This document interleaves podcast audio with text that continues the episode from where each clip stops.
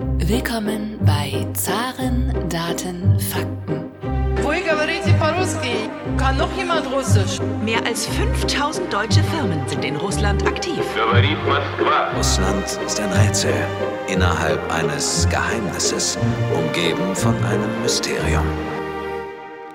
Recht herzlich willkommen zu einer weiteren Ausgabe des Zaren Daten Fakten Podcasts dem Podcast, der sich mit der russischen Wirtschaft beschäftigt. Mein Name ist Thomas Bayer für die AHK Russland und heute möchten wir über die Sicherheitsordnung in Europa sprechen. Dazu zugeschaltet ist uns Michail Poljanski. Er kommt aus Russland und arbeitet als wissenschaftlicher Mitarbeiter an der Hessischen Stiftung für Friedens- und Konfliktforschung. Er ist Doktorand an der Goethe-Universität in Frankfurt und schreibt seine Dissertation über russisch-westliche Beziehungen und den Zerfall der europäischen institutionalisierten Sicherheitsordnung. Seine Forschungsschwerpunkte sind die russischen Außen- und Innenpolitik sowie die Beziehungen zwischen Russland, der EU und der NATO. Herr Poljanski arbeitet gerade an einem Artikel, beziehungsweise hat er ihn schon fertig, aber wir sind die Ersten, die quasi einen kleinen Einblick in diesen Artikel bekommen können bevor er in Fachzeitschriften veröffentlicht wird. Dieser Artikel heißt Consequences and Pitfalls of Russia's Dissociation from the Paris Charter-Based Order. Lieber Herr Poljanski, schön, dass Sie sich die Zeit genommen haben, um mit uns heute zu sprechen. Was ist denn diese Paris Charter-Based Order und in welcher internationalen Ordnung leben wir denn zurzeit in Europa? Also erstmal ganz herzlichen Dank für die Einladung. Ähm und wenn wir über diese über die Pariser Karte sprechen und die Ordnung, die nach äh, nach dem Ende des Kalten Krieges beziehungsweise äh, mit der Unterzeichnung von dieser Pariser Karte 1990 bei einer Konferenz von die äh, Sicherheit und Zusammenarbeit in Europa, die später zu einer Organisation wurde. Also diese Ordnung wurde von zwei wichtigen Merkmalen geprägt. Einerseits äh, wurden die liberale demokratischen Werten, die äh, von dem Westen äh, überwiegend formuliert werden, als universell anerkannt. Aber gleichzeitig, was für Russland sehr wichtig war, dass die gleiche Sicherheit äh, für alle gelten sollte. Dabei äh, ist aber sehr wichtig äh, zu betonen, dass diese gleiche Sicherheit für alle auch bedeutete, dass alle Staaten, vor allem all die neu unabhängige Staaten, unabhängig ihre Sicherheitsallianzen auswählen könnte. Und in der Realität der Nachkriegs- bzw. nach dem äh, Ende des Kalten Krieges bedeutete das es eine große, äh, nur die einzigste große Allianz in Europa war und das war NATO, weil die Warschauer Pakt existierte nicht mehr und das äh, wird von den führenden russischen Experten jetzt betont, dass diese, dieser Punkt äh, musste eigentlich Russland lieber ausstreichen oder beziehungsweise so äh, herausformulieren, dass es äh, nicht so wahrgenommen sollte, wie es dann später sich entwickelt hat. Und wenn wir über die heutige äh, Ordnung in Europa sprechen, ich würde sagen, dass wir heutzutage mit einer Post-Pariser Charta-Ordnung zu tun haben. Das heißt, dass diese zwei Merkmale, die ich eben erwähnt habe, diese gleiche Sicherheit für alle, nicht mehr gilt. Äh, also wir haben mit einer Krise der europäischen Sicherheit zu tun. Und auf der anderen Seite die Werte, diese liberale demokratische Werte, die als universell äh, gelten sollten, werden immer wieder in die Frage gestellt. Und nicht nur für Russland selbst, sondern auch innerhalb politischen Westens, wie man sagt. Also man kann schauen, was jetzt in Polen passiert, beziehungsweise in Ungarn. Und das sind die zwei wichtigen Gründe, warum ich sage, dass diese Pariser Charta Ordnung nicht mehr existiert, sondern wir eine Post-Pariser Charta Ordnung erleben. Jetzt ist der Kalte Krieg ja schon seit mindestens 30 Jahren vorbei. Äh, um jetzt einen Schritt wegzumachen und das große Bild zu sehen, gibt es eventuell Meilensteine, in die wir die Zeit nach dem Ende des Kalten Krieges einteilen könnten? Ja, definitiv. Ich würde diese Nachkriegszeit beziehungsweise die Zeit nach dem Ende des Kalten Krieges in reich wichtigen Perioden einteilen. Erstmal die äh, Präsidentschaft, also Amtszeiten von äh, Boris Jelzin. Dann äh, die erste zwei äh, Amtszeiten von, von Wladimir Putin und äh, mit Medvedev und dann äh, die Periode, die nach 2012 ja, kommt. Also was die Jelzin-Präsidentschaft angeht, ich würde sagen, dass diese Periode wurde von einer gegenseitigen Hoffnung geprägt, dass die Teilung Europas überwinden werden kann. Von der russischen Seite war die Hoffnung vor allem damit verbunden, dass der Westen diese politisch-militärische Teilung Europas überwinden kann, in dem Sinne, dass theoretisch auch NATO sich auflöst, wie, wie der Warschau Pakt aufgelöst wurde. Der Westen aber hat natürlich auch gehofft, dass Russland sich nach 70 äh, Jahren Sowjetunion sich zu einem normalen, demokratischen Land entwickelt wird. Dann nach dem Jahr 1999 beziehungsweise äh, Jahr 2000, als Wladimir Putin zu Präsident gewählt wurde, galt diese Hoffnung immer noch. Aber von beiden Seiten wurde es mehr pragmatischer sozusagen wahrgenommen, in dem Sinne, dass Russland sah, dass die NATO nicht nur nicht aufhörte zu existieren, sondern auch sich Richtung Osten äh, expandierte.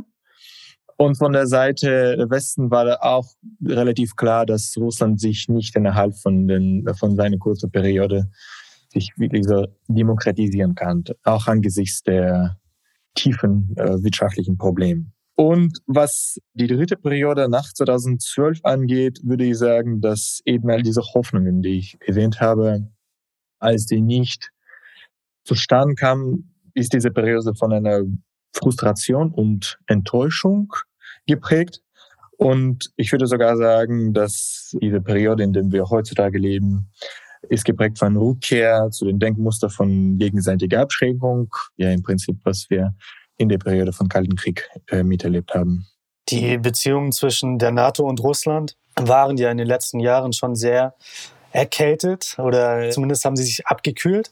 Jetzt aber haben wir noch einen weiteren Tiefpunkt erlebt. Beispielsweise wurde ja die NATO-Botschaft in Moskau vor ein paar Wochen äh, geschlossen. Was bedeutet das genau? Ist das eine neue Eskalationsstufe oder eine reine Formalität? Und warum hat sich Russland zu diesem neuen Schritt hinbewegt? Also die Gründe sind natürlich äh, vielfältig. All die zu rekapitulieren wird wahrscheinlich viel zu viel Zeit in Anspruch nehmen. Aber ich würde erst einmal ganz drei wichtige Ereignisse unterstreichen. Erstmal NATO-Intervention in Kosovo 1999, die schon von der damaligen Regierung von Boris Jelzin wirklich sehr kritisch wahrgenommen wurde. Dann ein ganz wichtiger Meilenstein war auch Vorschlag Russlands, die NATO-Russland-Rat, also einfach 2000 zu einem, so einer Art europäischen Sicherheit äh, zu machen. Das wurde aber im Westen so wahrgenommen, dass Russland NATO versucht zu spalten, beziehungsweise NATO zu neutralisieren, was die europäische Sicherheit angeht.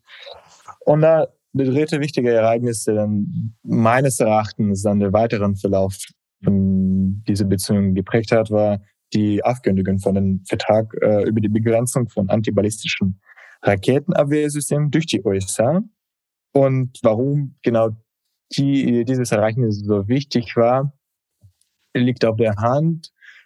Vor einigen Jahren hat Wladimir Putin bei seiner Rede zur Nation hat diese Cartoons, diese Zeichnungen gezeichnet, wie die Raketen über den Südpol fliegen können. Und das hat eben damit zu tun, dass die Raketenabwehrsystem, die von den USA und durch die NATO jetzt ausgebaut wird, jetzt eben die, äh, wie gesagt, die Denkmuster von der russischen Regierung schon damals da geprägt hat. Und obwohl Putin das sichtlich ja relativ kühl wahrgenommen hat, aber wie wir wissen, dauern eben diese Rüstungsprogramme mehrere Jahre. Und ich gehe davon aus, dass schon damals, Anfang 2000er, wurde die Entscheidung getroffen, dass so eine wirklich Sicherheit für alle Mitte-USA in Europa äh, nicht wirklich möglich ist. Und genau, also was genau diese Abkühlung in der russisch-westlichen Beziehungen angeht, bedeutet, das meines Erachtens liegt auch auf der Hand. Wir können die Wettrüsten beobachten, äh, wir können die äh, militärische Übungen in der, ja, in der Nähe äh, eigentlich beobachten, in Osteuropa oder auch äh, in Arktis. Die Rhetorik hat sich natürlich auch sehr äh, rasant verschärft. Und letztendlich nehmen beide Seiten sich als nicht nur Partner, wie ja, Wladimir Putin das ziemlich oft sagt, unser westlicher Partner. Im Prinzip, was die militärische Planung angeht, werden beide Seiten als Gegner wahrgenommen, als, als Feinde, würde ich sogar sagen. Und das ist eine der traurigen Konsequenzen von dieser Abkühlung im Prinzip.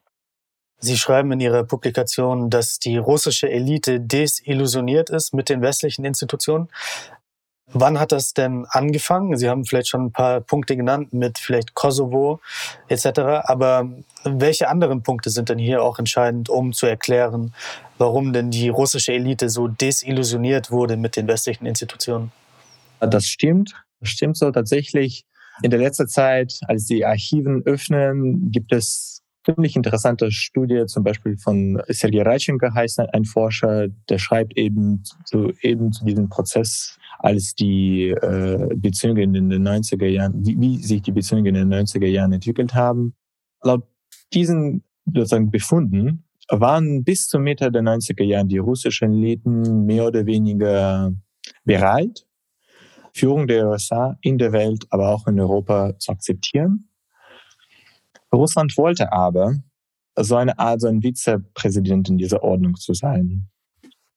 Aber im Laufe der 90er Jahren wurde es klar, dass Russland vor allem angesichts der wirtschaftlichen Entwicklungen nicht einmal, ja, sogar eine mittlere Macht in dieser Ordnung wahrgenommen wird dann eben traf diese, diese äh, ja, die, diese Illusion, würde ich sagen. Aber im Großen und Ganzen äh, würde ich sagen, dass äh, das, das wurde auch in den höheren 2000 Jahren klar und in den Münchner Sicherheitskonferenzrede äh, von Wladimir Putin ist das ganz spürbar, würde ich sagen, dass eben Russland überhaupt die Entwicklung von den von der von der westlich äh, westlich russische Beziehungen nach dem Ende des Kalten Krieges äh, anders wahrgenommen haben. Und zwar, dass im Gegensatz zu der westlichen Sichtweise eines sozusagen geradlinigen Erweiterungsprozess und der einseitigen Übernahme der liberal-demokratischen Ideale durch Russland Russland wollte eigentlich, und Putin selbst hat das mehrmals gesagt, dass die dass diese Umsetzung von, von, von diesen Werten niemals als Vorbedingung für ein gutes gegenseitiges Verhältnis äh, akzeptieren kann. Und so eine Art Formel, erst die Demokratie, Entwicklung und nur dann die Zusammenarbeit, könnte Russland nie akzeptieren. Äh, und äh, vor allem angesichts der Entwicklung, dass, dass Russland im Prinzip keinen wesentlichen Einfluss auf die Entscheidungsmechanismen der NATO und der NATO-Erweiterung äh, aufnehmen könnte. Also entsprach es letztendlich äh, Putins Vorstellung äh, von, der, von der Entwicklung von diesen Beziehungen gar nicht. Und ähm, ja, also im Prinzip die Verhandlungen darüber, wie schnell und wie genau sich Russland anseitig an diese normativen Erwartungen des Westens anpassen sollte, es stand nie auf Putins Agenda. Und als das realisiert wurde in den sozusagen höheren Etagen äh, von der russischen Macht, wurde diese Isolation klar und letztendlich führte es eben zu dieser Krise, würde ich sagen. Bevor es in ein paar Sekunden weitergeht mit der aktuellen Episode, ein paar kurze Worte zu einem neuen Feature des Podcasts. Hier könnte nämlich Ihre Botschaft zu hören sein. Unser Podcast ist der größte deutschsprachige Podcast über Russland und wird von den Top-Entscheidern im Russlandgeschäft regelmäßig gehört. Falls Sie daran interessiert sind, ein Partner dieses Podcasts zu werden, schreiben Sie uns einfach eine E-Mail an Bayer, das ist B-A-I-E-R, at russland-ahk.ru. Durch unseren Produzenten verfügen wir über die Möglichkeit, Ihre Botschaft professionell zu vertonen. Und jetzt zurück zum aktuellen Gespräch. Sie haben es gerade schon angesprochen, bis Mitte, Ende der 90er Jahre waren die russischen Eliten eigentlich enthusiastisch und wollten Teil dieser Institutionen werden, Teil dieser neuen Ordnung in Europa. Äh, welche Reformen hat denn Russland zu diesem Zeitpunkt unternommen, um Teil dieser Institution auch werden zu können? Also ich würde sagen, dass es nicht nur Enthusiasmus war, sondern so eine Art Hoffnungslosigkeit, dass es noch was anderes überhaupt geben könnte, außer eben diese Integration in den Westen, dass Russland jetzt sich ja auf eine richtige äh, Seite der Geschichte positionieren soll und so weiter und so fort. So. Und eben deswegen wurde in Russland mehrere Reformen akzeptiert beziehungsweise angenommen, die in der damaligen Situation, äh, also in der damaligen Situation, und zwar das von den Kommunisten überhaupt dieser Kurs äh, kritisiert wurde und aber auch für den Falken, sage ich mal, wie Primakov und die anderen, dieser politische Kurs nicht unumstritten war. Aber trotzdem, ich sage das, dass was zum Beispiel die Bedingungen für den ähm, Beitritt in den Europarat angeht, hat Russland ganz wichtige Reformen äh, durchgeführt. Und zwar ein neues Strafgesetzbuch zum Beispiel wurde verabschiedet oder ähm, Gesetze zur Regelung der Tätigkeit der Generalstaatsanwaltschaft äh, wurde erlassen. Ein Amt des Menschenrechtsbeauftragten äh, wurde geschaffen in Russland trat mehr als 60 Konventionen des Europarats ein und so weiter und so fort. Was die Beziehungen zur NATO und die EU angeht, wurden auch mehrere Abkommen unterzeichnet, die von der gegenseitigen Interesse, also zumindest so war es gedacht, äh, sein sollten.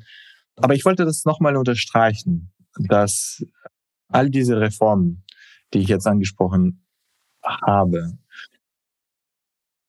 waren nicht so unumstritten. Und dass Jelzin das trotzdem durchsetzen könnte, würde ich sagen, das ist eine der großen Erfolge seiner Präsidentschaftsamtszeit war. Ähm, jetzt wurden ja in den internationalen Organisationen gewisse Probleme gelöst nach dem Zusammenbruch der UdSSR. Beispielsweise Bergkarabach nennen Sie in Ihrem Papier oder auch Transnistrien. Was sind denn weitere Erfolge der Zusammenarbeit in den internationalen Organisationen der letzten Jahrzehnte? In der Tat, Transnistrien Bergkarabach war vor allem OSZE sehr aktiv, aber auch in Georgien und äh, in diesen zwei Konflikten, in Abkhazien und Südossetien, waren auch Beobachtungsmissionen da. Aber wie wir es wissen, in Bergkarabach ist im letzten Jahr ein Krieg ausgebrochen und die sogenannte Minsk-Gruppe, der OSCE, wo Russland, äh, die USA und Frankreich als sozusagen Co-Vorsitzende da äh, sind, hat nahezu überhaupt keine Rolle gespielt. Und nur Russland und die Türkei vor allem das mehr oder weniger bilateral geregelt haben. Und deswegen ist die Bilanz der letzten Jahren von der OSZE, aber auch anderen multilateralen Foren und Organisationen in Europa ist besorgniserregend, würde ich sagen. Auch ein guter Beispiel ist eine Beobachtungsmission in der Ukraine, SMM.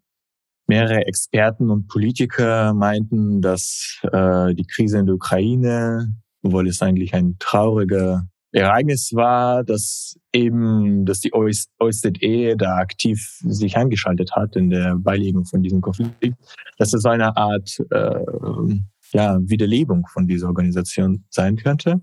Jetzt aber können wir beobachten, dass OSZE mit mehreren verschiedenen Foren für die Konflikte in der Ostukraine eigentlich äh, nicht so wirklich effektiv ist. Also es ein ganz prägnanter Beispiel, würde ich sagen, im Oktober äh, in diesem Jahr musste sogar diese SMM-Beobachtungsmission ihre Arbeit äh, einstellen, wegen äh, einem Vorfall mit Gefängnisnahme. Letztendlich äh, ist in den letzten Jahren zu lesen und zu hören, dass diese Organisationen eigentlich aufgelöst werden müssen, weil die die falsche Hoffnungen wecken, dass dass Staaten äh, theoretisch in diese Konflikte sich engagieren und letztendlich denken, dass die internationale Gemeinschaft und diese Organisation das eben beilegen könnte. Aber das, wie gesagt, eine falsche Hoffnung. Und was tatsächlich gefährlich sein könnte, wenn theoretisch diese Organisationen aufgelöst werden, dass es gar nichts derzeit gibt, äh, was eben diese Foren ersetzen könnte. Und dann können wir uns wirklich in so einem Vakuum befinden. Jetzt haben wir ja schon festgestellt, dass Russland generell desillusioniert ist von den äh, Institutionen der letzten Jahrzehnte. Aber wenn wir jetzt die Institutionen einzeln betrachten, wie sieht denn Russland beispielsweise die NATO? Wie sieht Russland die Europäische Union? Und wie ist die russische Meinung auch zur Organisation für Sicherheit und Zusammenarbeit in Europa, die Ostsee? Also sieht Russland diese Institutionen einfach insgesamt als vom Westen dominiert oder gibt es Unterschiede zwischen den verschiedenen Institutionen? Ja, äh, es gibt äh, tatsächlich Unterschiede. Also in der OSZE oder beziehungsweise auch in Europarat ist Russland äh, ein vollständiges Mitglied in der OSZE. Hat Russland äh, aber eigentlich wie auch halt, äh, alle anderen Staaten ein Vetorecht. In der NATO und der EU war Russland und ist derzeit auch kein Mitglied, sondern nur ein gewisser Partner oder zumindest wie in den Anfang 2000 Jahren genannt wurde. Aber wie es in der letzten Zeit mehrmals von den russischen Außenminister Lavrov und auch von dem Präsident Putin betont wurde, sind diese Beziehungen tot. Also Sie haben schon in der Anfang erwähnt, dass eben diese NATO-Mission in, in, Moskau, aber auch die russische Mission bei der NATO jetzt äh, praktisch geschlossen wurden. Mit der EU sind all diese Foren wie Russia EU Summits, aber auch die Regierungsaustauschen sind auch nicht mehr da. Und aber trotzdem würde ich, ich würde sagen, dass als diese Foren immer noch äh, aktiv waren, wurden sie allmählich als eine Art Zwangsjacke äh, wahrgenommen, dass die nur von, der, von Russland bestimmte Zugeständnisse fordern, aber wirklich im Gegenzug nichts liefern. Und in dem Sinne sind diese Institutionen obsolet. Äh, das ist auch ein weiteres Argument äh, für die Auflösung, äh, die oft genannt wird, dass diese Institutionen sozusagen, also weil die in den Kalten Krieg gegründet wurden, sind die für die Nachkriegszeit nicht mehr relevant. Und in dem Sinne sollen sie aufgelöst werden, beziehungsweise so reformiert werden, dass die nicht mehr so aussehen, wie die, äh, wie gesagt, vor 30, 40 Jahren noch äh, waren. In Ihrer Publikation machen Sie einen Unterschied äh, für das Auseinanderdriften von Russland und diesen Institutionen ähm, dahingehend, dass Sie sagen, es gibt materielle Gründe und ideelle Gründe für dieses Auseinanderdriften. Was ist denn der Unterschied zwischen materiell und ideell? Ich plädiere tatsächlich, dass es diesen Unterschied gibt, obwohl es in der Literatur äh, zu der Außenpolitikforschung nicht unumstritten, weil eben äh, für die wichtigsten Entscheidungen beide äh, Gründe wichtig sind. Aber ich würde sagen, dass die, äh, äh, was die materielle Gründe angeht, oder beziehungsweise wie ich das in meinem Text nenne, also nationale Interesse von Russland, die waren vor allem wichtig für den Auseinanderdriften von Russland äh, und NATO und was die Kooperation zwischen den beiden angeht. Russland hat in den 90er Jahren äh, gehofft, dass NATO eben helfen würde, mehrere Konflikte, die dann in dem postsowjetischen Raum entstanden worden sind, lösen wird. Aber dann war es Anfang 2000er Jahren relativ äh, schnell klar, dass NATO eben ihre eigenen Interesse durchsetzen wollen und die, die mit den russischen nationalen Interessen, materiellen Interessen nie so viel gemeinsam haben. Aber was ideologische Gründe angeht, war das für die Dissoziation mit der EU und was die äh, Beziehungen zu Europarat angeht, wichtig, weil eben Anfang 2000er Jahren, als der russische Staat sich wieder in der Gesellschaft äh, und auch in der Wirtschaft wieder etabliert hat, wurde es von einem gewissen autokratischen äh, Glauben äh, unterstützt. Und das war ein wichtiger Grund für die EU, aber auch andere internationale Organisationen, Russland eben zu kritisieren. Und das wurde in, in dem Kreml äh, so wahrgenommen, dass es eine Einmischung in den ähm, inneren Angelegenheiten angeht. Also sprich auch Bolotner-Proteste 2011, aber auch andere Demonstrationen, äh, die in Russland so wahrgenommen werden, dass die von den Westen manipuliert werden, aber auch in der postsowjetischen Raum, nicht nur in Russland. Und ich würde, äh, also letztendlich plädiere ich in meinem Artikel, dass eben diese ideologische Gründe einen viel, viel tieferen Riss in die Beziehungen machen, weil die Kooperationsmöglichkeiten, die durchaus noch gibt, die immer wieder betont werden, was die Terrorbekämpfung angeht, äh, Covid-Pandemie äh, oder Klimawandel, dass eben diese Kooperationsmöglichkeiten nicht mehr genutzt werden, weil eben diese ja, ideelle oder beziehungsweise sogar ideologische Vorstellungen im Wege laufen. 2019, nach fünfjähriger Abstinenz, wurde ja Russland wieder reintegriert in den Europarat. Warum wollte denn Russland so sehr zurück in diesen Europarat? Und manche Länder waren ja sehr dagegen. Warum waren manche Länder so dagegen? Aber die interessante Frage ist vor allem auch, warum wollte denn Russland zurück in den Europarat? Was hat Russland davon? Das war in der Tat eine umstrittene Entscheidung in Europarat, aber auch, ich muss betonen, in Russland, weil eben es klar wurde, dass zum Beispiel die parlamentarische Versammlung des Europarates dazu genutzt wird, um Russland zu kritisieren. Und deswegen, wie gesagt, ist der Rückkehr in den Europarat nicht so unumstritten. Ein wichtiger Grund, äh, warum Russland das doch gemacht hat, war, dass der Europarat in 2019 eine Resolution, Resolution verabschiedet hat, äh, die eben verhindert, Länder aus äh, der Europarat äh, beziehungsweise die Abstimmungsrechte von den äh, von bestimmten Ländern einzuschränken, wurde äh, sozusagen geändert.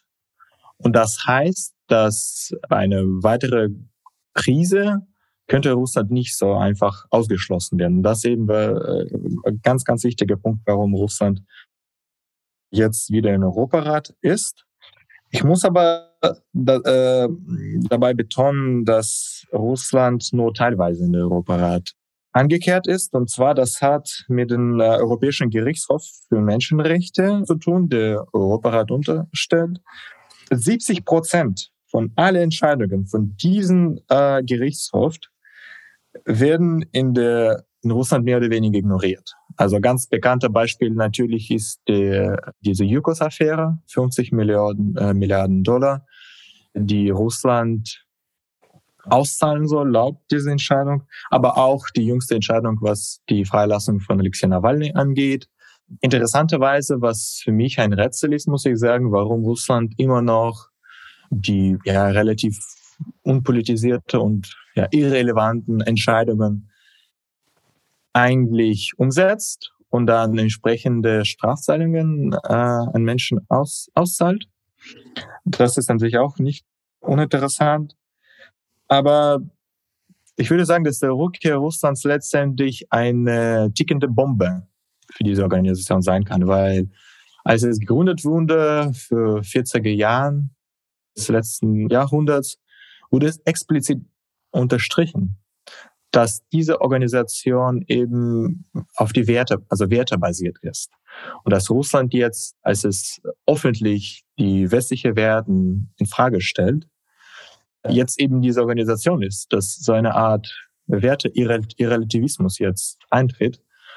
Das ist, wie gesagt, meines Erachtens eine tickende Bombe für diese Organisation, weil jetzt, was die Ungarn angeht oder Polen, das Europarat nicht mehr den Zweck erfüllt, wofür es überhaupt gegründet wurde. Was ist denn zurzeit die wichtigste Institution, die eine Art Austauschforum zwischen dem Westen und Russland heute ermöglicht? Also das ist eben auch besorgniserregend, weil es, es wird immer weniger. Also auf der offiziellen Ebene wird es äh, viel mehr bilateral diskutiert. Also generell diese Krise des Multilateralismus ist nicht nur in der russisch-westlichen Beziehungen zu spüren, sondern überall in der Welt. Es gibt immer noch die multilaterale Foren wie zum Beispiel G20, die vor kurzem in Rom getagt hat, aber auch zum Beispiel jetzt COP, also was die UNO, äh, äh, all diese UNO-Foren angeht, die geben noch eine gute Möglichkeit den gegenseitigen Austausch. Aber was wirklich besorgniserregend ist, dass eben diese offizielle, vor allem diese öffentliche Austausche äh, zur gegenseitigen Schuldzuweisung gehen werden und nochmal den parlamentarische Versammlung des Europarats zu erwähnen, äh, wenn Sie Zeit äh, und Lust haben, können Sie es ganz ganz kurz anschauen und das ist also so viel Pragmatismus ist eigentlich nicht nicht zu spüren. Und wie gesagt, es ist ein konstanter Blame Game, wie es in der Literatur genannt wird. Was immer noch Hoffnungen gibt, ist äh, die Zivilgesellschaft. Aber auch da kriselt es. Auch ganz bekannte Beispiel, Petersburger Dialog wurde vor kurzem aufgekündigt, ohne weiteres. Und was die Austausch der Zivilgesellschaft angeht, zum Beispiel, wenn einige NGOs in Russland finanziert werden, aus dem Westen wird es so wahrgenommen, als ob es eine Art fünfter Kolonne in Russland ist. Das ist, das ist auch so eine Austragung von Konflikt, auch auf die Zivilgesellschaft. Und das muss man auf jeden Fall verhindern. Sie schreiben, dass das Nein-Sagen zum Westen, quasi das dem Westen Grenzen aufzeigen, so eine neue Art Identität geworden ist innerhalb Russlands. Können wir sagen, dass Russland sich als eine anti-westliche Macht mittlerweile versteht?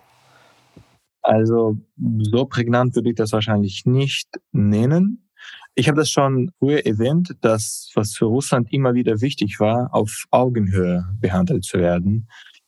Aber wenn Russland in den 90er Jahren immer Ja sagte zu den Initiativen aus dem Westen, wurde es nicht wirklich auf Augenhöhe äh, wahrgenommen. Jetzt aber als es äh, Nein sagt, hat Russland das Gefühl, dass es wirklich jetzt wahrgenommen wird, dass es mehr über Russland geredet wird und wir sollen jetzt mal ernst äh, mit Russland reden und so weiter und so fort. Und in dem Sinne sage ich, dass wirklich Nein äh, sagen zum Westen ist ein wichtiger Teil von der neurussischen Identität wird. Aber ich würde, wie gesagt, nicht nicht plädieren, dass es anti-westlich wird oder revisionistisch. Ich könnte es so sagen, dass Russland eine Art neo-revisionistische Macht wird. In dem Sinne, dass es besser weiß, was es nicht will, als es wirklich will. Und deswegen sagt es eben Russland viel eindeutiger Nein als eindeutig Ja. Aber letztendlich, am Ende des Tages, stellt es die westliche Ordnung nicht in Frage, weil Russland immer noch von diese von Westen äh, dominierter Ordnung immer noch profitiert. Ein ganz guter Beispiel, Sicherheitsrat der UNO. Und das verteidigt Russland immer. Und das ist eben ein Teil dieses Systems, der von Westen dominiert wird. Gleichzeitig äh, sagt aber Russland, dass diese Bereiche, wo russische Interessen vernachlässigt werden, müssen reformiert werden. Aber ich wollte das nochmal betonen, dass das System insgesamt stellt es nicht in Frage, weil es eben nicht vorstellen kann, beziehungsweise nicht vorschlagen kann, was danach kommen soll, was die eigentlich russische Werte oder Vorstellungen über das internationale System, die sich im Wesentlichen von dem Westen unterscheiden. Das kann ja keiner sagen, was diese eurasische Idee ist oder was Putin jetzt bei Waldei gesagt hat, diese moderaten Konservatismus, kann man wirklich nicht erklären. Jetzt ist Russland ja internationalen Organisationen an sich nicht abgeneigt. Beispielsweise ist Russland ja die treibende Kraft hinter der Eurasischen Wirtschaftsunion, EAWU, und auch Mitglied der SCO, Shanghai Cooperation Organization. Was sind denn die weiteren Pläne, die Russland hier verfolgt? Baut Russland quasi alternative eigene Institutionen? Ich wollte äh, erst einmal äh, einfach betonen, dass ähm, diese Vorstellung, dass Russland eine so eine Realpolitik Macht pur ist, die nur auf Power beziehungsweise nur auf Macht ansetzt, einfach nicht stimmt. Wenn man wenn man genau ähm, hinschaut, wie viele Organisationen Russland eigentlich äh, in den 90er, aber auch 2000er Jahren beigetreten ist oder beziehungsweise selbst geschaffen, wird klar, dass Russland wirklich Interesse an diesem multilateralen Foren hat, als es üblich angenommen wird.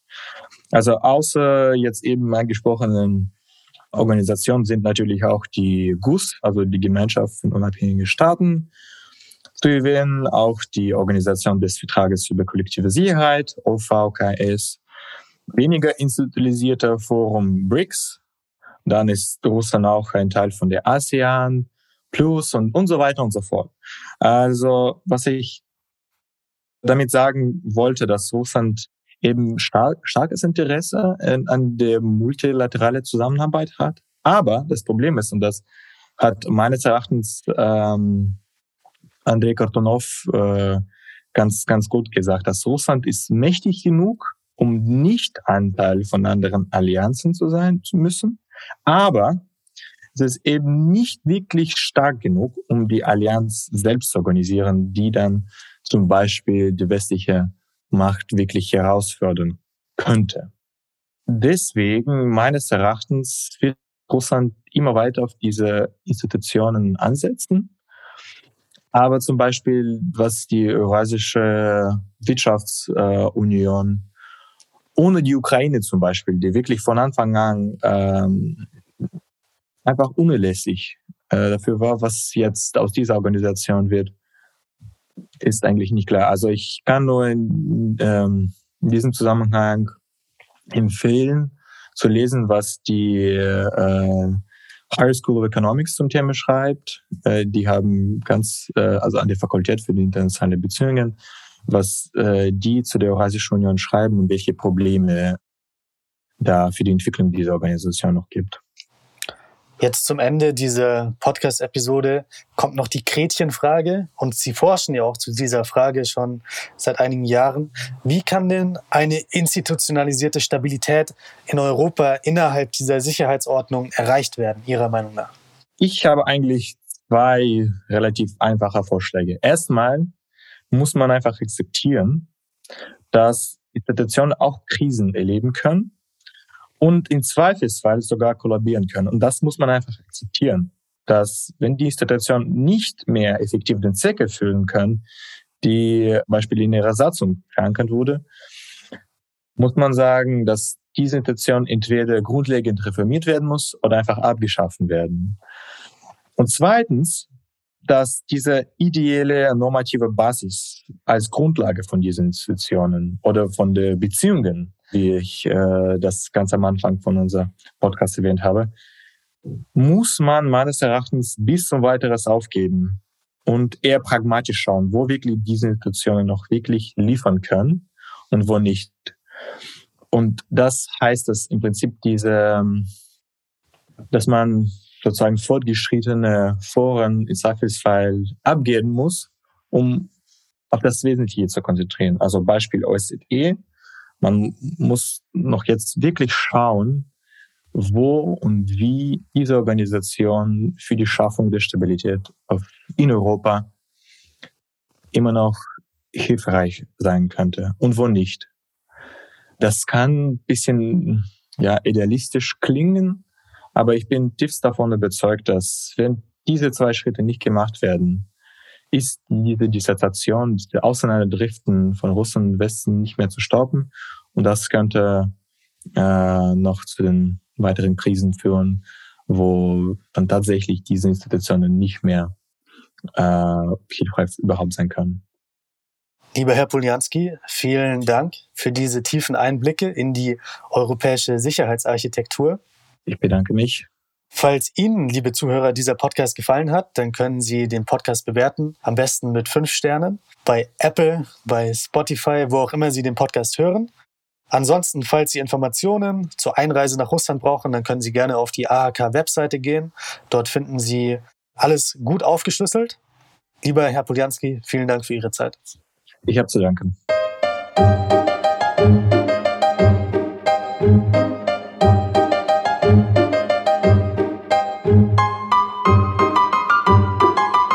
Dieser Podcast wurde präsentiert von der Deutsch-Russischen Auslandshandelskammer. Die Deutsch-Russische Auslandshandelskammer ist mit 1000 Mitgliedern der größte ausländische Wirtschaftsverband in Russland.